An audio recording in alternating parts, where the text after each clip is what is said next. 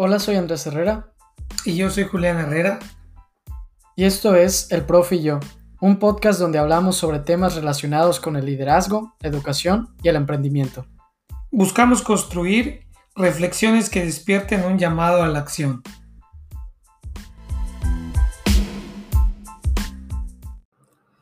Hola a todos, bienvenidos al episodio 23 del Profe y yo. Hola, profe. Hola, Andrés. Bueno, ya ahorita ya vamos a ir casi a la mitad del año y tenemos un año muy distinto a los otros donde el mercado profesional, todos los tipos de mercados, todos los tipos de trabajos han revolucionado y por tanto han surgido nuevas habilidades o de las habilidades que ya teníamos en años pasados se han actualizado a otras dimensiones. Y por eso me parece muy adecuado que el día de hoy platiquemos sobre cuáles son las habilidades esenciales para el 2021. Sí, al hablar de habilidades, estamos hablando qué es lo que la persona puede dominar, como bien diría un muy buen autor que nos gusta mucho, diría, ¿qué puedes masterizar, no? O sea, ¿qué puedes dominar para realizar? Y yo creo que el, el hecho de estar hablando de estos temas hoy en día enriquece mucho lo que cada uno de los escuchas lo que cada uno de nosotros hoy debería tener como enfoque principal, aprender y dominar. Sí, y más cuando la gente te dice, oye, es que hay mucho por, por aprender, mucho por ver, mucho por crecer, ¿dónde empiezo? No, cuando tienes un mundo donde ya hay demasiada información y también en el, en el mercado profesional, en el mercado laboral, en los negocios, todo va muy rápido. Y te preguntas, oye, ¿por dónde empiezo? Yo creo que el lugar adecuado para hacerlo es ver e identificar estas habilidades esenciales en el día de hoy. Y nosotros ahorita hicimos nuestra investigación ¿no? de las varias listas. Por ejemplo, empresas como IBM sacan su, su, top habilidades esenciales cada año. Forbes también saca el Harvard Business Review. Y haciendo un compendio de todas ellas, pues hoy traemos tú cinco, yo cinco, para platicar el día de hoy que creemos y, verificamos son las habilidades que hay que estar al pendiente hoy. Exacto, Andrés, pero antes de comentarlas, vale la pena decir, ¿para qué me van a servir estas habilidades específicas y esenciales en un mundo y en un contexto como el que estamos viviendo en el 2021? Primero, desde luego, para poder disfrutar nuestros días. Disfrutar tu día a día, lo que hagas. Si estás en escuela, si estás en el trabajo, si estás en la familia, si estás en la comunidad, si es una mezcla de todas estas, de todos estos contextos que te, te acabo de decir, ¿cómo lo puedes disfrutar? Pues claramente con el dominio de estas habilidades y de las cinco que tú traes y las cinco que yo traigo, no todas son específicamente habilidades técnicas, sino también hay habilidades blandas que también el dominarlas te permite ser más feliz en el contexto de que la felicidad no es únicamente ser exitoso en tu trabajo y exitoso en la escuela, sino también exitoso en tu hogar, exitoso en tu vida personal, ¿no? Sí, más hoy que tenemos que tener esas dos cosas, el hecho de que estamos viviendo en casa y al mismo tiempo trabajando, pues eso conlleva a que los dos mundos se, se combinan, ¿no? Y lo hemos platicado aquí en el profe y yo, que mientras estés bien en, tu espacio personal, eso va a impactar a tu espacio laboral y viceversa. Entonces, con más razón, las habilidades que vamos a ver el día de hoy están muy interconectadas en ese, en ese ámbito. Yo, por ejemplo, hoy leía un artículo del, del Harvard Business Review que decía que en años pasados te tenías que preocupar mucho por los clientes, ¿no? Y hoy cambió y dice la mentalidad ahora tiene que ser, me tengo que preocupar mucho por mis empleados también, ¿no? Por, por las personas que, mis colaboradores en mi empresa, por eso, porque estamos viviendo en un mundo donde se combinaron dos, ¿no? Un mundo donde tenemos dos mundos en uno. Y, y por ello las habilidades que destacan todos los expertos reflejan mucho esta consideración. ¿Cuál sería una de las primeras habilidades que tú mencionarías, Andrés? Pues yo empezaría con este mismo preámbulo que dijimos ahorita, la adaptación. Ok. La adaptación es fundamental en cualquier eh, rama. Yo creo que hay de ramas a ramas como va a ser la adaptación. yo lo veo en el mundo académico, por ejemplo, en, mi parte, pues a mí no me costó mucho adaptarme con mi carrera, que, que es relaciones internacionales, puesto que en línea tenemos las lecturas, tenemos pláticas y todo. Se siente pesado como con todo, pero es más fácil llevar esa adaptación. Pero en otros campos, tú lo ves con ingenierías, las ingenierías, ¿no? Las, las medicinas, todo eso es una adaptación más fuerte. Y es por ello que, que tenemos que aprender a identificar qué grado es y adaptarnos, ¿no? O sea, ver cómo poder migrar las cosas sin que eso afecte nuestra productividad. Yo veo la cuestión de la adaptabilidad que tocas decir ahorita. Por ejemplo, hace unos días se, se, inauguró aquí en Mérida una distribuidora de Tesla. Sí. ¿no? O sea, ya tenemos una distribuidora de Tesla aquí en Mérida y Tesla lo que está buscando es empezar a abrirse campo aquí en Mérida en el mercado automotriz de las energías eh, eh, alternas. Ya no únicamente eh, combustión, sino también ya ver energía eléctrica. Y además que poder cargarlo sea a través de energías solares. O sea, estamos, tenemos que adaptarnos. Tuviste el primer capítulo de la serie de Zac Efron en, Netflix, ¿no? De eh, Los pies en la tierra. Y veías cómo Islandia tiene la producción de su energía, 90%, Andrés, energía alterna y ves, por ejemplo, lugares como Alemania, eh, este, hay ciertas ciudades en Estados Unidos que el 100% de su generación, algunas ciudades de Estados Unidos y de Alemania, es con energías limpias, alternas. Adaptarse a eso, a la gente no le fue muy fácil en un principio, pero se adaptó. Ya mencionaste la educación en línea, yo acabo de mencionar la energía en línea, y así podía, energía en línea, la energía alterna, y así podemos estar eh, hablando de diferentes campos donde la adaptabilidad marca la diferencia de quién puede ser exitoso y quién no. Sí, es esencial y cuando estás viendo las tendencias, las tendencias del mundo que se están inclinando allá, yo creo que es un mensaje general a, a no pelearnos con el cambio, ¿no? A hoy tener que 100% en mente que las cosas van a cambiar de la noche a la mañana y tenemos que crear una mentalidad que abrace el cambio y que pueda adaptarse rápido, porque ahorita lo vamos a estar viendo y vemos cómo son las cosas con el, con el panorama actual y te van a decir, oye, no, hoy tienes que venir en, presencial, luego en línea, volvemos presencial, luego en línea. Entonces ya tenemos que tener una mentalidad que abrace al cambio y que no nos pese cada, cada vez que las cosas vayan a tener que modificarse un poco. Sí, y precisamente lo decía Charles Darwin, el, la sobrevivencia no es del más fuerte, sino es del más apto. Yo te voy a decir una de mis, de mis skills una de mis skills para el 2021 es la capacidad de entendimiento en la lectura. O sea, una habilidad es la lectura, la rapidez y el entendimiento. ¿Cuántos libros lee un mexicano al año? Entonces, estadística te la sabes súper bien. 3.7 libros al año lee un mexicano. Y conocemos gente pues que lee arriba de 30 libros al año, ¿no? Gente que lee arriba de 60 libros al año. ¿Cuánto, qué conocimiento está obteniendo esa gente? Y cada vez hay más alumnos en las clases que yo doy, que cuando hago esta pregunta de cuántos libros lee, cada vez hay más alumnos que están superando la estadística del 3.7. Cada vez hay más.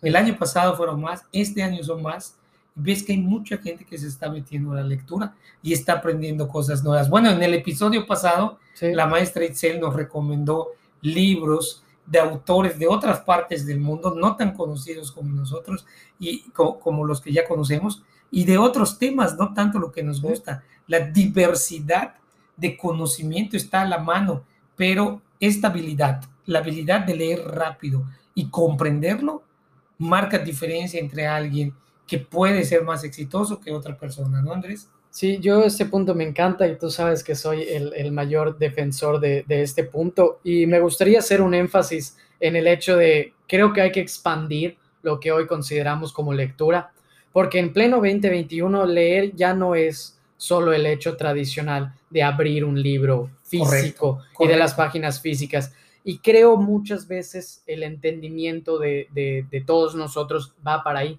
Y, nos quedamos en esta visión de la lectura, de, de, leer libros físicos que quizá puedan cerrarnos a otras áreas que, que, nos, que nos identifiquen con la lectura. Y llamamos lectura solo a un tipo de, de secciones y no lo abrimos a todo el campo que es.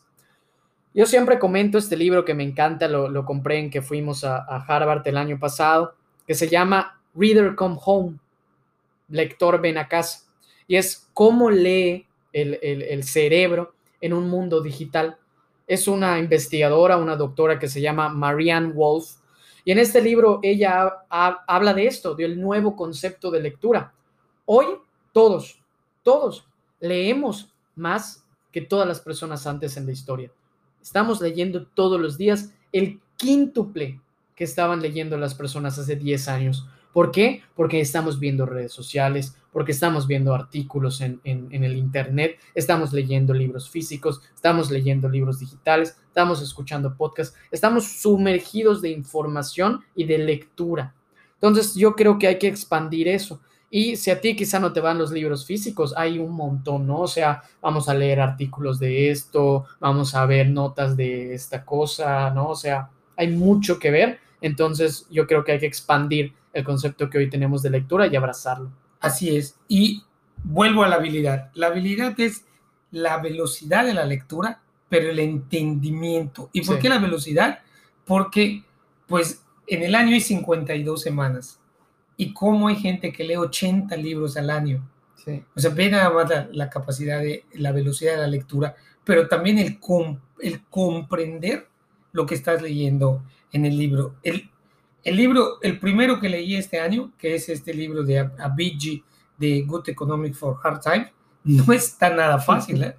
o sea, no está nada sencillo entenderlo. Y ese me llevó como, yo creo que seis semanas leer ese libro, cuando hoy estoy terminando en dos días el libro de, de la guerra de titanes en Silicon Valley entre Google y Apple de Fred Bolgestein en dos días lo estoy terminando porque es mucho más digerible. Entonces, ve las diferencias, pero esa es la habilidad, la rapidez, la velocidad y el entendimiento. Sí, la, la, habilidad se va adquiriendo conforme tú la vas ejercitando, como con todo, ¿no? Se va haciendo un poquito más fácil.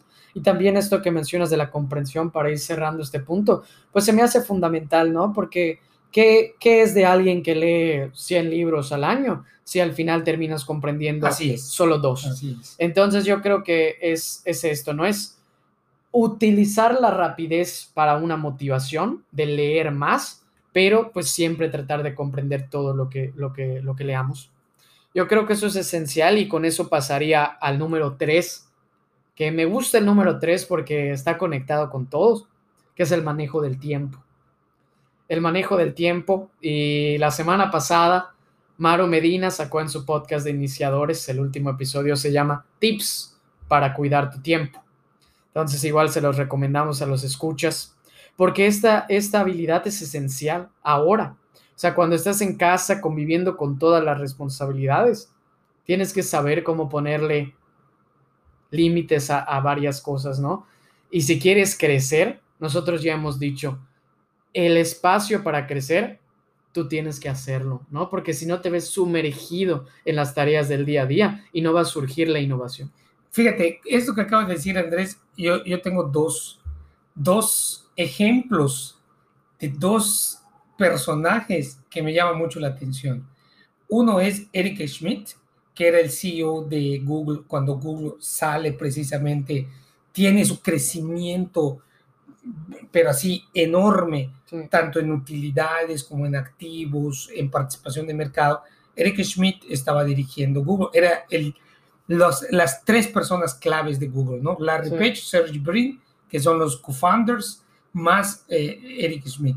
Y Eric Schmidt dice que aplicaron una, una regla en Google que a todas las personas le daban precisamente el tiempo, un tiempo para que ellos hagan lo que quisieran, menos lo que su labor decía, menos lo que su descriptiva de puesto.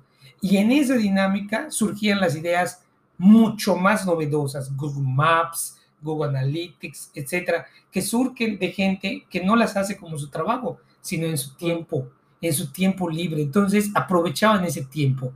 El otro ejemplo, tú una vez me lo comentaste y me gustó, es el de Jeff Bezos, cuando Jeff Bezos dice, yo no pongo ninguna junta importante antes de las 10 de la mañana, porque antes de las 10 de la mañana me estoy dedicando a leer el New York Times, el Washington Post, etcétera, me estoy dedicando a crecer yo en conocimientos. Y Richard Bryson, precisamente Richard Bryson, que vive en una isla, en estas islas británicas, él dice, yo empiezo a las 10, pero no como Jeff Bezos a incrementar, yo me dedico a nadar en la isla, a desayunar con mi familia, etc.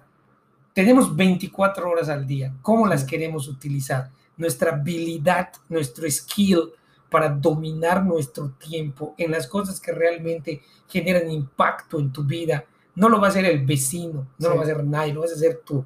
Entonces, ¿cómo quieres controlar? Yo recuerdo que tenía un jefe que llegaba a las 7 de la mañana a la oficina del banco, se iba a las 11 de la noche o a las 12 y al mediodía lo encontraba en su oficina almorzando un gansito. ¿sí? O sea, ¿qué calidad de vida era esa? Te apasiona el trabajo, perfecto, pero el hecho de que te apasione el trabajo no quiere decir que te vas a hacer las 12 horas del día trabajando en tu oficina, trabajando en él. O sea, también hay otras cosas que nutren el trabajo. Y gente muy apasionada tiene bien organizado su tiempo. Sí, esta habilidad es hoy esencial para tener la productividad. Es como el ejercicio y cuando quieres hacer músculo, ¿no? Si tú haces músculo todos los días, nunca vas, vas a, va a crecer, nunca lo vas a lograr porque no estás dando el espacio importante del descanso. Cambio, si dejas un tiempo considerable entre una rutina y otra, ese es el momento donde crece, donde surge la innovación. Y para cerrar, yo te tengo otro ejemplo, el mismo profe y yo, el podcast de dónde surge, del espacio de descanso. Entonces, si nosotros no nos hubiéramos hecho el tiempo de las pláticas que teníamos, no estuviéramos hoy grabando. Entonces yo creo que esto debe, debe quedar muy en claro de la habilidad de poder manejar el tiempo porque eso nos va a ayudar a crecer. Así es. Y yo, tanto yo he disfrutado grabar el podcast del profe yo a las 11 de la noche, como lo hemos hecho algunas veces, como los domingos que hemos grabado tres o cuatro capítulos seguidos. Te quiero poner una cuarta habilidad, Andrés, que tiene que ver con uno de los episodios que sacamos no hace mucho, que es el de la inteligencia emocional. Sí. ¿Te acuerdas de ese episodio que grabamos, el de la inteligencia emocional? Esta habilidad hoy en día es mucho más importante. La posibilidad de controlar tu reacción hacia los demás, tu capacidad de controlar la forma de cómo te desenvuelves ante los demás. Y no hace mucho en una serie, estaba precisamente en una serie de Amazon Prime, estaba viendo cómo el hecho de que tú dirigiendo una empresa no puedes pararte y empezar a decir cosas que puedes arrepentirte posteriormente y que te pueden cerrar las puertas en el mercado. Bueno, después de leer la biografía de, Walter Isaacson de, de Steve Jobs, te das cuenta que Steve Jobs no tenía filtros, o sea, pero cuánta gente terminó renunciando a Apple en todo ese tiempo, terminó dañada, terminó estresada precisamente porque era un, tipo que no cuidaba la inteligencia emocional. Y hoy, ¿a quién tienes dirigiendo a, Apple? Y hoy es la empresa del trillón de dólares, alguien opuesto a él. O sea, e, e, este Tim Cook es totalmente opuesto, opuestísimo a Steve Jobs. O sea, es un pan dulce que puede controlar a la gente, que puede dar. ¿Y quién era el otro socio principal de la otra empresa de Steve Jobs? John Lasseter. Sí. ¿De dónde? de Pixar. ¿Y cómo es John Lasseter? Sí, otro querubín igual. Y, y hoy Pixar no es por Steve Jobs, es por John Lasseter. Sí, creo que lo hemos dicho en el profe y yo, si no volvemos a soltar la recomendación, pero tienen que ver el documental de Pixar que hay en Disney Plus. Es, buenísimo, buenísimo, la historia de esa empresa, esencial, todos los que les guste estos ámbitos, el conocer su historia. Y eh, yo concuerdo mucho con la inteligencia emocional. Yo hago énfasis en que ahorita el 2021, esta inteligencia emocional se va a traspasar a la, al área virtual ¿Por qué? Porque ya tenemos que empezar a dominar un contexto en línea. Y ya no solo cómo coexistir con otras personas de manera presencial, sino desde cómo vas a mandar un correo, cómo vas a contestar en una conversación de WhatsApp, ¿no? Cuando estás molesto, mandas el correo mal redactado, cuando estás molesto, mandas el WhatsApp así y, no checas qué escribiste bien. Esas ya son las partes que la inteligencia emocional se va a ir adaptando al día de hoy, a cómo poder traspasar todo esto que hablamos en el, en el anterior episodio, ahora al mundo virtual. Así es, trasladarlo al mundo virtual, porque es un contexto donde hoy nos estamos moviendo. ¿Qué otra habilidad, Andrés, nos recomendarías para el 2021? Yo veo mucho, por ejemplo, en los, en los currículums, ¿no? Este es, este es que se ve mucho, que ponen en habilidades y hay una que siempre está y es como de cajón que todos tienen que tener y es Microsoft Office, ¿no? Y todos ponen, no, yo sé dominar Word, yo sé dominar Excel. Hoy, en el 2021, eso, el equivalente al 2021 de Microsoft Office, son las redes sociales.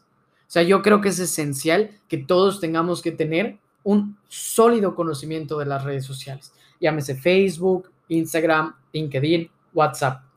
Y podemos pensar que es fácil porque hemos convivido con, con estas durante muchos años, pero hoy se han estado actualizando muy, muy rápido.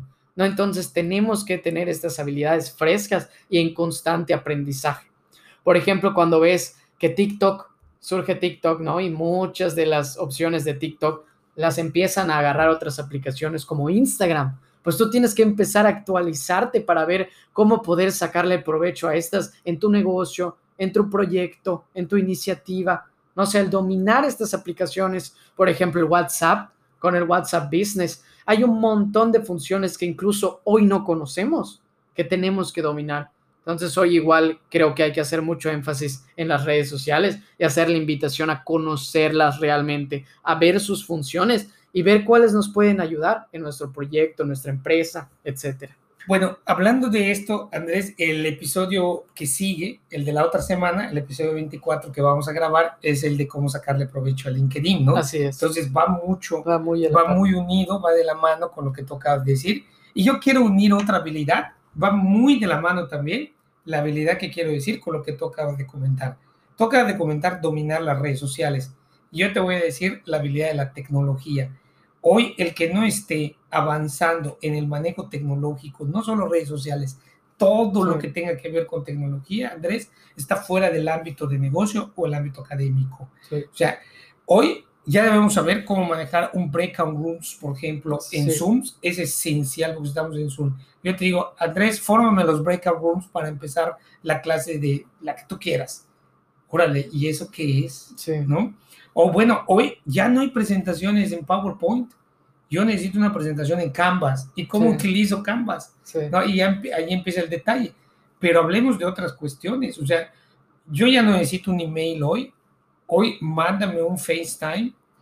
Vamos a hacer una videollamada. La tecnología va cambiando, totalmente, Andrés. Va cambiando la vida del ser humano y lo acabamos de ver ahorita con nuestras últimas adquisiciones, ¿no? Sí. De que de pronto... En el hot sale. En el hot sale llegaron dos nuevos inquilinos a esta casa y de pronto le digo a Google, pero ya no al Google ese que conocemos de la bolita, hoy del Google con cara, ¿no? Con pantalla. Y de pronto, oye Google, ¿quién descubrió América? Nada más iba vacilando y me echa el rollo el Google, sí. pero así todo, Américo Vespucio, toda la historia, el Colón, todos los que están involucrados. ¿Cómo de pronto tienes el conocimiento al alcance gracias a la tecnología, no? Sí, como tú dices, y me, me, causa mucho interés, es los modos de comportamiento que tiene la tecnología. Y yo pongo un ejemplo muy claro que es en, mi universidad, se dieron cuenta que los alumnos no utilizaban el correo institucional, ¿no? O sea, no lo checaban y, y hay muchas cosas, muchos trámites que no se hacían que no se hacían por el hecho de la flojera de mandar un correo. ¿Qué hicieron? Identificaron cuáles son las habilidades esenciales y migraron de un sistema de customer service de correo electrónico a uno en Twitter. Y ellos tienen su página en Twitter y si tú tienes un problema, les mandas un tweet y ¡pum! por Twitter se resuelve todo. ¿Cuántas empresas podrían hacer eso? Y vas a subir tus niveles de interacción. pero eso tú los tienes que descubrir y no lo vas a poder hacer si no dominas la tecnología y no dominas las redes sociales. Es correcto, es correcto. ¿Qué otra habilidad, Andrés? Yo me voy a una esencial que es la creatividad. Correcto. La creatividad, que es difícil esta, esta habilidad, porque cuando te la dicen, sí, sí hay que ser creativos, pero ¿cómo? No, ¿cómo eres creativo? Todos sabemos qué significa y todos sabemos que debemos serlo, pero ¿cómo llegamos a ser creativos? Yo hoy quiero dar una recomendación de, de libro, a mí me encanta, que el libro se llama Ingenious y es de una maestra, se llama Tina Selling de Stanford y es un curso de, creatividad. Un libro que es un, un, curso pequeño de productividad, unas 200 páginas, y te da toda una metodología para ser creativo. Por ejemplo, tiene un, un diagrama muy padre, lo, lo podremos compartir en redes, que dice que la creatividad es la combinación entre la actitud, la imaginación y el conocimiento. Entonces, hoy es esencial saber cómo dominar esa creatividad. Y cuando tenemos cosas como las redes sociales, el mundo virtual, cada vez tenemos que buscar soluciones más innovadoras, como el ejemplo que te acaba de dar ahorita, ¿no? De cómo cambia una manera de hacer customer service. Exacto. Y de, de hecho, hoy, en el episodio de dentro de dos semanas, ¿no? El episodio 25 vamos a hablar de Business Intelligence. Business Intelligence. Y en Business Intelligence vamos a hablar muy fuerte de estas habilidades, sí. El Customer Service, el, el CRM, varias cosas de ellas, ¿no? Y yo te quiero dar mi última habilidad, sí. que es hablar en público. Qué pánico le da a mucha gente, Andrés, hablar en público. Y hace falta un episodio de eso también. Sí, cierto. Sí. Y, y, ahí vamos a tomar el libro antiguísimo de Dale Carnegie, Pero de cómo hablar en público, que es su segundo libro que a mí más me gustó. Y de hecho, yo doy mucho este tema en, en el movimiento apostólico, en la pastoral. Sí. Doy mucho el tema de cómo hablar en público a todos los, los que van a, a todos los temistas de un encuentro, de un retiro y, y, me fascina el hecho de hablar de cómo hablar en público. O sea, tú has visto de los 11 años que llevo dando clase, sí. más todas las conferencias que hemos dado aquí y en otras partes, no paras de hablar en público. Entonces, esa habilidad de hablar en público marca una diferencia entre realmente aumentar tu red, sí. aumentar tus clientes, aumentar tus oportunidades de negocio. Y no estamos hablando de que seas una persona sumamente extrovertida. Sí. Regreso a Tim Cook, el CEO, el consejero delegado de Apple. Tim Cook no es una persona extrovertida, al contrario, es una persona introvertida. Pero cuando está en las juntas de consejo de administración sí. de Apple, ejerce su papel hablando en público. Sí, el hablar en público hoy es esencial para todo y todo tipo de carreras, porque te da un boost también, ¿no? O sea, es la manera que tú te creas y empieces a conseguir tus cosas. Por ejemplo, yo escuchaba hoy eh, en una clase que decían, ah, es que este ingeniero agarró este trabajo porque dijeron, ah, ve cómo se desenvuelven hablar en público y todo ello. Siempre es un boost, ¿no? Para todo lo que tú hagas se va a distinguir la manera en que tú hablas, porque es la principal herramienta con la cual te vas a descubrir. Yo creo que es una de las principales habilidades, Andrés, y hay que masterizarla, ¿no? Sí, completamente. Bueno, y yo ahora te traigo mi última habilidad y es la colaboración. La colaboración, a.k.a. trabajo en equipo. Hoy se transforma también esta manera de colaborar en equipo, porque cuando yo hago este ejemplo de, la universidad o en las escuelas, ¿no? Que te vas y te juntas en la cartulina o te juntas en mesas a pensar solución del problema. Hoy tienes que migrar a cómo lo vas a hacer, ¿no? Ya sea con breakout rooms, aprovechando las Google Suite, ¿no? Y que creas un Google Docs y todos colaboran ahí. Pero es una nueva manera de trabajar, es una nueva manera de contactarte en línea y de poder colaborar en línea. ¿Cómo lo ves? No, pues está fabuloso porque, mira, el trabajo en equipo al final marca una diferencia entre el logro de los objetivos o de las metas institucionales y personales, sí. pero el trabajo en equipo, como mucha gente dice, vamos a trabajar en equipo, eso es una cosa. Y otra cosa es colaboración. Sí. Puedes estar trabajando en equipo, pero no estar colaborando, Andrés. Entonces, ahí hay una gran diferencia. Vamos a trabajar en equipo, pero vamos a colaborar Sí. Ese skill, esa habilidad de la colaboración, no la tienen todos los equipos que dicen que trabajan en equipo. Si estamos trabajando en equipo, tú vas a hacer esta parte, Sí. yo voy a hacer la otra, yo esta. ¿Y la colaboración en qué momento se dio? Sí. Entonces, me gusta muchísimo, estoy totalmente de acuerdo con lo que tú acabas de decir. Sí, el, el colaborar es, es esencial y, por ejemplo, yo creo que, y ahorita ves cómo todo se conecta, podemos aprovechar la tecnología para ello. Hay un montón de páginas y solo es cuestión de investigar que suben la manera de transformar un trabajo en equipo a una colaboración, ya. Y el primero que, que a mí me encanta es el mismo Google Docs. O sea, en el mismo Google Docs tú creas un documento, estás en una llamada de Zoom y es increíble la manera en que tú puedes colaborar realmente. Yo, por ejemplo, en estos eventos que a mí me gustan mucho, que son los modelos de Naciones Unidas, inmigraron a, la cuestión en línea, es como hacer una investigación. Entonces, el hacer una investigación con esta herramienta, hombre, es de otro mundo. Eh, escribe la persona, tú puedes hacer comentarios a lo que escribió. Él dice, no, tienes que modificar esto. Tú escribes, ya lo modifiqué, le pones sí. Hay todo un ecosistema que nutre la colaboración. Entonces también es, vamos a descubrir cómo unir la colaboración con la tecnología también.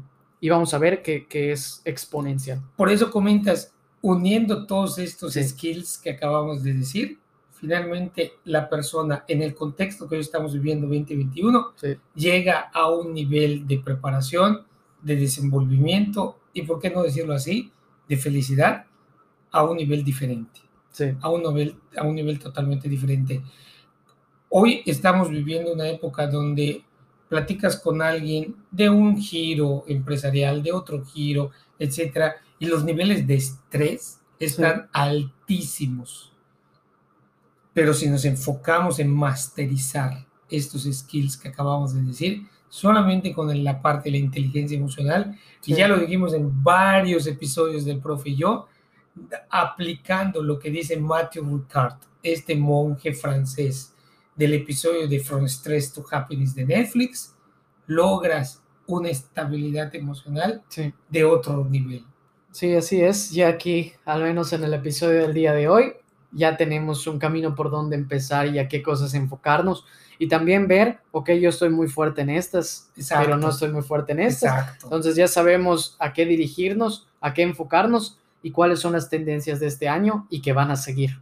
Y que estas son unas sugerencias que aquí en el profe y yo estamos diciendo, ¿no? Estos skills que acabo de decir para el 2021, pero pueden haber Sí. muchos más, Andrés, ¿no? Sí, es eso también, el, el incentivar a todos a estar muy pendientes de estas listas. Las sacan todas las empresas, están en el Internet, para que todos los años pues ya sabemos a qué enfocarnos y si estamos yendo en el camino correcto del mundo profesional y personal. Y ya con eso, profe, pues terminamos como todas las semanas el episodio del día de hoy. Un episodio muy bueno, sobre todo porque es muy práctico y esperemos que realmente le sea de mucha utilidad a nuestros escuchas. Pues muchísimas gracias a todos, muchas gracias, profe, Gracias a ti, Andrés. y nos vemos hasta la próxima.